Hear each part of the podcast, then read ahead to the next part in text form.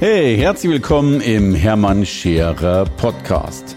Mein Ziel ist es, Menschen zu Marken zu machen.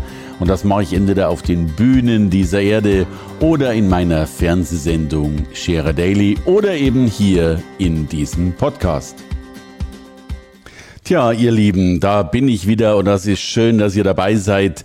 Es geht bei mir heute um das Thema Chancenblick. Ich werde so häufig gefragt, wie kann ich denn Chancen erkennen? Was braucht es denn, um diese Chancenbrille aufzusetzen, um das zu sehen, was andere anscheinend nicht sehen. Und dazu gibt es ein sehr verrücktes Bild. Ich hab, äh, darf lehren an der Friedrich-Schiller-Universität in Jena und ich kriege dann immer so ein bisschen mit, worüber die forschen am Ethik-Lehrstuhl und das ist absolut verrückt, welche Fragen die sich stellen. Ähm, die stellen sich zum Beispiel die Fragen darüber, haben Blumen, Pflanzen Gefühle oder nicht? Haben Steine Gefühle oder nicht? Und die stellen sich zum Beispiel auch die Frage, äh, bewerten wir Menschen? Und ich will das ganz gern an einem Beispiel, an einem sehr, sehr außergewöhnlichen Beispiel verdeutlichen. Wenn bei einem Tsunami 200.000 Menschen sterben, und jetzt kommt die Frage, ist das schlimm oder ist das nicht schlimm? Und bitte, ich weiß natürlich, wie du das beantworten wirst. Natürlich wirst du sagen, Mensch, das ist ganz schrecklich und ich teile natürlich diese Meinung. Aber, und darauf will diese Sache hinaus, auch das ist eine Bewertung, weil wir diese Meinung, dass das schlimm ist, diese Äußerung deswegen tätigen, weil wir ein Wertesystem haben. Und unser Wertesystem sagt zum Beispiel, dass das Leben mehr wert ist als der Tod. Das ist unsere Kultur und dem stimme ich natürlich überein. Gleichzeitig gibt es aber eine ganze Menge von Menschen, die das ein bisschen anders sehen, die tatsächlich sagen, äh, das kann auch seinen Wert haben. Der Islam sieht manche Dinge beim Tod schon wieder anders. Äh, man, man erinnere sich an äh, viele Japaner, die, die nur ehrenvoll leben wollen, ansonsten auch wiederum den Tod suchen. Und es soll sogar Völker geben, bei denen der Tod mehr wert ist als das Leben. Das heißt, wenn da jemand auf die Welt kommt, bitte ich übertreibe wahrscheinlich, dann sagen die, oh, da ist jetzt gerade einer auf die Welt gekommen, ist blöd, hoffentlich geht es recht schnell. Und wenn der dann stirbt, diese Person, dann sagt man vielleicht sogar Gott sei Dank, der ist jetzt wieder im Himmel oder wo auch immer dieser Mensch dann da anscheinend hinkommen soll. Was ich damit sagen will, ich will mit euch gar nicht über Leben oder Tod reden. Ich will euch nur deutlich machen, alles, was wir im Leben tun, ist eine Bewertung. Wir bewerten immer, wir bewerten ständig, selbst dann, wenn wir glauben, nicht zu bewerten, weil es so selbstverständlich ist, ist es in Wirklichkeit eine Wertung.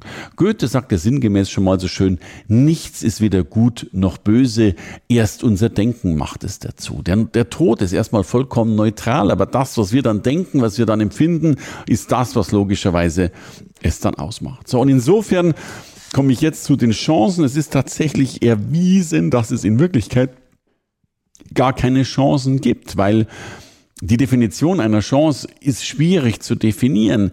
Eine Chance kann eine Chance für den einen sein, kann ein Nachteil für den anderen sein.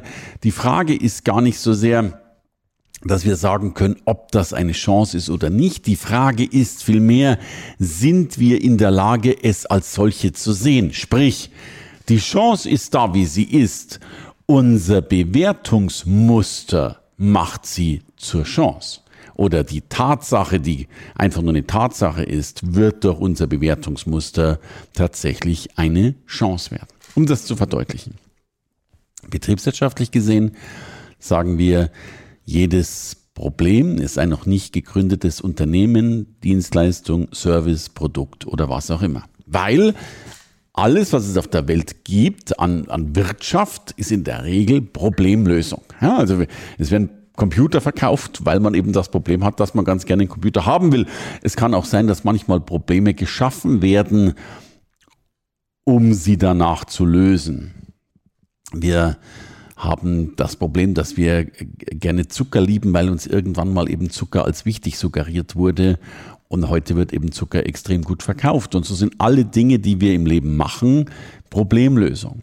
Wenn du also Chancen entdecken willst und einen Chancenblick haben willst, dann musst du negativ durch die Welt rennen. Und mit negativ meine ich nicht, äh, natürlich darf die Sozialhygiene eine positive sein. Es macht schon Sinn, wenn du am nächsten Morgen ins Büro kommst, dass du nicht als Miesmuffel reinkommst, sondern reinkommst und sagst, hallo, äh, schönen guten Morgen. Oder vielleicht sagst du es noch liebevoller und sagst, hallo.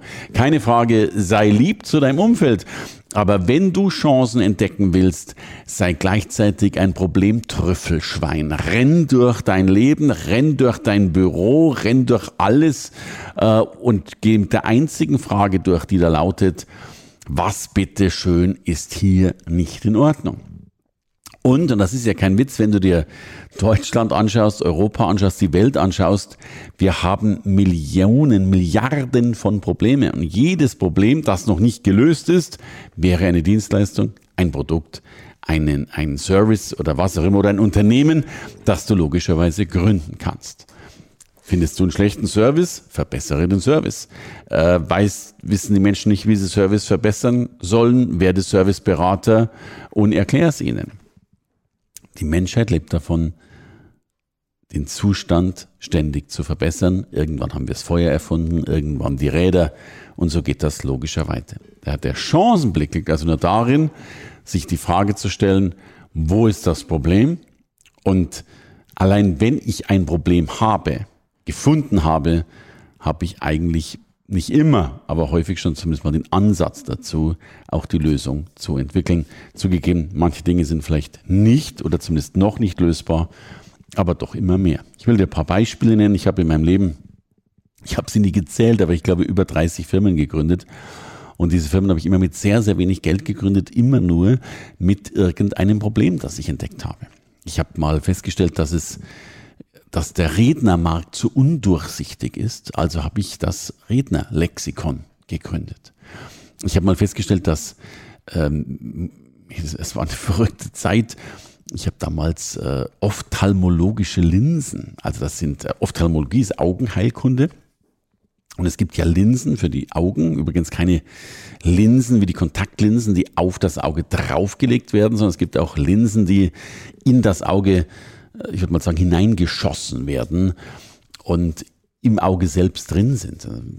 Eine sehr spezielle Branche und ich habe tatsächlich festgestellt, dass diese Branche zwar tolle Linsen hatte, aber nicht gut verkaufen konnte. Also habe ich eine Firma gegründet, die dann tatsächlich den Verkauf von ophthalmologischen Linsen forciert hat.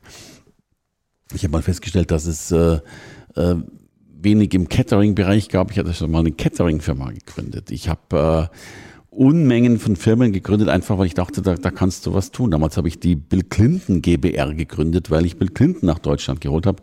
Also wann immer ich irgendein Problem gesehen habe, und ich habe so viele gesehen, habe ich tatsächlich daraus eine Firma gemacht. Meistens mit 5000 Euro, selten mehr, um dann einfach mal zu beginnen, dieses Problem zu lösen. War die Chance da? Ich weiß es nicht. Ich würde es anders formulieren. Es war eine Tatsache da, aus der man dann eine Chance gemacht hat, weil man es dementsprechend bewertet hat.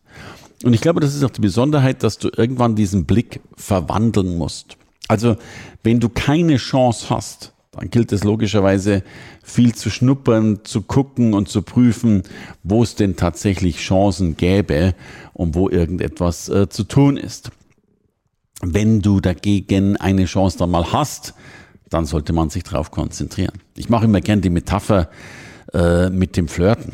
Also wenn du keinen Partner hast, dann macht es natürlich Sinn, äh, Partner zu finden, sei das nun digital oder im echten Leben, sprich mit Ausgehen und Freunde treffen und sozusagen am Wegesrand rumzuschnuppern, was sich denn da alles so an Gelegenheiten bietet, um eben eine Gelegenheit äh, zu finden. So, aber wenn du dann natürlich einen Partner gefunden hast, dann macht es sehr viel Sinn, mit dem Schnuppern aufzuhören und nicht noch an anderen Partnern rumzuschnuppern, weil ich glaube, das könnte wiederum den einen Partner ein wenig erzürnen und möglicherweise die Chancen zumindest bei ihm wieder reduzieren. Also, liebes Problemtrüffelschwein, gib bitte Vollgas, äh, geh wie ein Miesmuffel durchs Leben um die Chancen zu sehen, auf denen du ein wunderbares Fundament, zumindest ein wirtschaftliches Fundament bauen kannst. Das wünsche ich dir von ganzem Herzen.